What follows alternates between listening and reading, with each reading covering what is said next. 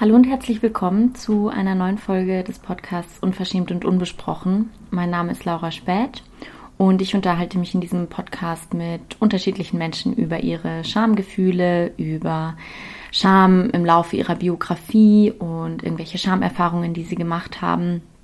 Und ich versuche in diesem Podcast Scham auch so ein bisschen in den, in bestimmte gesellschaftliche Kontexte zu stellen, also auch rauszufinden, was hat denn was haben denn unsere Schamgefühle mit Gesellschaft zu tun, mit den bestehenden Verhältnissen, mit Politik, mit Entscheidungen und so weiter. Und heute habe ich wieder eine Kurzfolge vorbereitet. Und diese Kurzfolge wird wieder eine sein, wo ich mh, mm, euch mit sehr vielen Fragen konfrontiere. Äh, aber vielleicht vorab, vor jetzt mittlerweile einer Woche, nee, zwei Wochen schon wieder, oh wow, es sind schon wieder zwei Wochen her, ist schon wieder zwei Wochen her, ähm, kam das äh, Buch About Shame raus, das ich geschrieben habe. Und ich bin, ich wollte jetzt äh, noch mal ganz kurz was zu den Reaktionen ähm, sagen, die ich bisher darauf bekommen habe, weil es mich wirklich sehr gefreut hat, wie viele Leute an diesem Prozess irgendwie Anteil genommen haben, wie viele Leute mir bisher schon Rückmeldungen zu dem Buch gegeben haben oder es irgendwie gerade lesen und mir schildern, dass sie sehr intensive Leseerfahrungen haben. Und ich finde diesen Begriff intensiv irgendwie ja total, ähm, also ich fasse das irgendwie als Kompliment auf und finde es irgendwie schön, dass Menschen ihre Lektüre da als intensiv empfinden oder beschreiben würden weil ich glaube auch, dass der Schreibprozess für mich irgendwie ein intensiver war und so habe ich das Gefühl, dass man vielleicht beim Lesen und beim Schreiben was ähnliches äh, fühlt. Und ich habe bisher auch nicht gehört, dass Leute sonderlich viel Spaß dabei hatten, das Buch zu lesen, was ich aber mh, hm, ziemlich zu schätzen weiß und irgendwie auch positiv verbuche, weil ich glaube, dass Leute das Buch oder das, was ich da schreibe, dann irgendwie ernst nehmen und es ist finde ich sehr schön zu wissen, dass ähm, Leute verantwortungsvoll irgendwie mit dieser Geschichte umgehen. Auch wenn ja natürlich letztendlich es jeder Person selbst überlassen bleibt, was sie daraus zieht, was sie daraus mitnimmt. Und ich hoffe ja dann doch, dass es am Ende nicht einfach nur darum geht, dass es meine Geschichte ist, sondern dass es eine Geschichte ist, die über meine Geschichte hinausgeht. Genau. Und ja, auch im Austausch mit Freundinnen, die teilweise Teil von bestimmten Erlebnissen waren oder Sachen mitbekommen haben, fand ich es jetzt ganz interessant, nochmal zu hören, dass ich eben viel, was ich da beschreibe, nicht besprochen habe und dass das dann natürlich auch für mein direktes Umfeld, für meine Familie, für Freundinnen teilweise heftig war zu lesen oder unangenehm vielleicht auch. Ähm, und das ist irgendwie was, da denke ich gerade noch viel drüber nach weil es für mich nach wie vor eine sehr offene Frage ist, die sich mir immer wieder aufdrängt, wie es sein kann, dass es mir so schwer fällt, mit Menschen, die ich wöchentlich oder täglich oder eben so intensiv sehe, mit diesen Menschen über hm, Schamerfahrungen zu sprechen oder über Punkte, an denen ich verletzt war, an denen ich enttäuscht war. Und gleichzeitig fällt es mir viel leichter, mich quasi einem komplett fremden Publikum, ich sag mal, anzuvertrauen. Das ist was, was mir immer noch nicht so ganz klar ist, wie das eigentlich sein kann. Aber wer weiß, vielleicht finde ich es irgendwann raus. Vielleicht habt ihr ja auch Ideen, woran das liegen könnte oder habt das bei euch selber auch schon festgestellt und wisst dazu mehr. Das würde mich dann sehr interessieren. Ja, und die andere Frage, die ich mir auch im Anschluss an das Buch, aber auch sonst irgendwie in letzter Zeit öfter gestellt habe, ist so die Frage danach, wie kann man eigentlich empathisch auf Scham reagieren, wie kann man richtig mit der Scham anderer Leute umgehen. Mm, und wir haben ja bisher im Podcast oft, also das ist an manchen Stellen schon mal angeklungen. Gästinnen haben mir gesagt, dass es ihnen wichtig ist, dass die Scham nicht klein geredet wird, dass die Scham ernst genommen wird.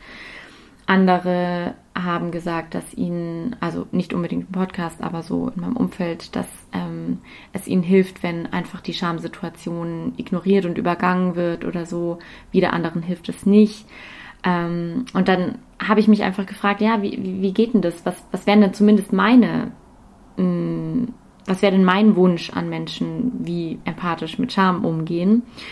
Und ich glaube, ich konnte zumindest so ein paar No-Gos bei mir ausmachen und das sind auch, glaube ich, die No-Gos, die viele andere Menschen ebenfalls für sich als solche benennen würden.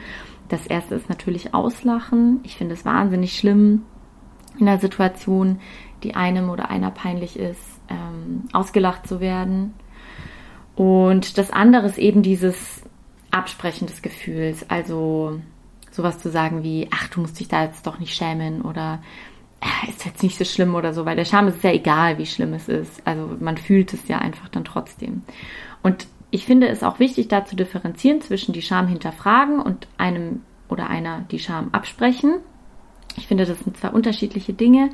Mich stört es zum Beispiel nicht, wenn Leute irgendwie sagen, hey Laura, mh, mm, überleg doch mal, gibt es jetzt hier gerade wirklich den Grund, warum du dich schämen musst? Oder ist das jetzt gerade wirklich ein Grund, sich zu schämen? Oder ist es irgendwie anders, also kann man das auch irgendwie anders rahmen, anders fassen. Oder aber wenn Leute mir eben sagen so, ja Laura, du musst dich da jetzt nicht schämen oder schäm dich jetzt nicht oder so. Das ist irgendwie eine komplett andere Art und Weise für mich zu kommunizieren.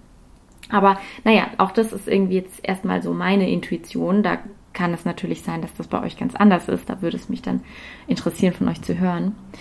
Und was ich festgestellt habe, was ich eigentlich in solchen Situationen ganz schön finde, wo aber vielleicht auch andere sagen, oh, nee, äh, das hilft mir überhaupt nichts oder das wäre ja noch schlimmer, ist, wenn man dieses Gefühl eben befragt oder wenn ich dann auch Sachen dazu gefragt werde. Also wenn man versucht, gemeinsam diese Situation und dieses Gefühl zu entschlüsseln und zu überlegen, ja, woher kommt das jetzt? Was hat es mit früher zu tun? Was hat es mit jetzt zu tun? Was hat es mit irgendwelchen gesellschaftlichen Idealen zu tun? Was hat es mit eigenen Idealen zu tun? Mit meinem Selbstbild, mit meinem, ja, mit irgendwelchen Idealen, die ich von irgendwo anders her habe?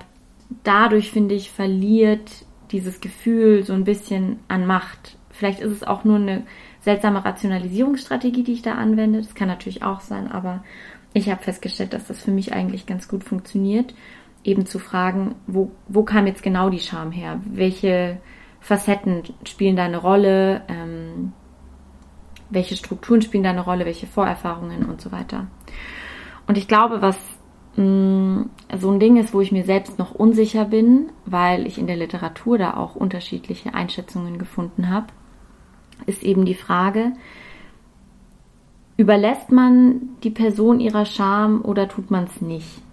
Ähm, ich habe irgendwann im Podcast ja auch schon mal zitiert und es kommt, glaube ich, auch im Buch vor, ich glaube, Caroline Bohn war das oder eine andere Soziologin oder Philosophin, die gesagt hat, dass in der Schamsituation einem einer nichts anderes übrig bleibt, als die Person ihrer Scham zu überlassen oder sie in der Scham zu lassen und sich zurückzuziehen oder ihr den Rückzug auch zu gewähren. Und ähm, ja, dass man manchmal irgendwie kurz alleine in der Scham bleiben muss und diese Scham alleine durchstehen muss, weil es eben ein sowieso schon so isolierendes Gefühl ist, was oft nach Verletzungen auftritt. Und da ist natürlich die oder ist oft die erste Reaktion darauf zu sagen, ich ziehe mich zurück, ich kann jetzt gerade irgendwie nicht mit irgendwelchen Leuten darüber reden oder das reflektieren. Und die andere Möglichkeit, das aufzuschlüsseln, ist aber natürlich zu sagen, nee, gerade nicht allein in der Scham bleiben. Also so diese, dieses Schamgefühl irgendwie gemeinsam durchleben, durch Gespräche, durch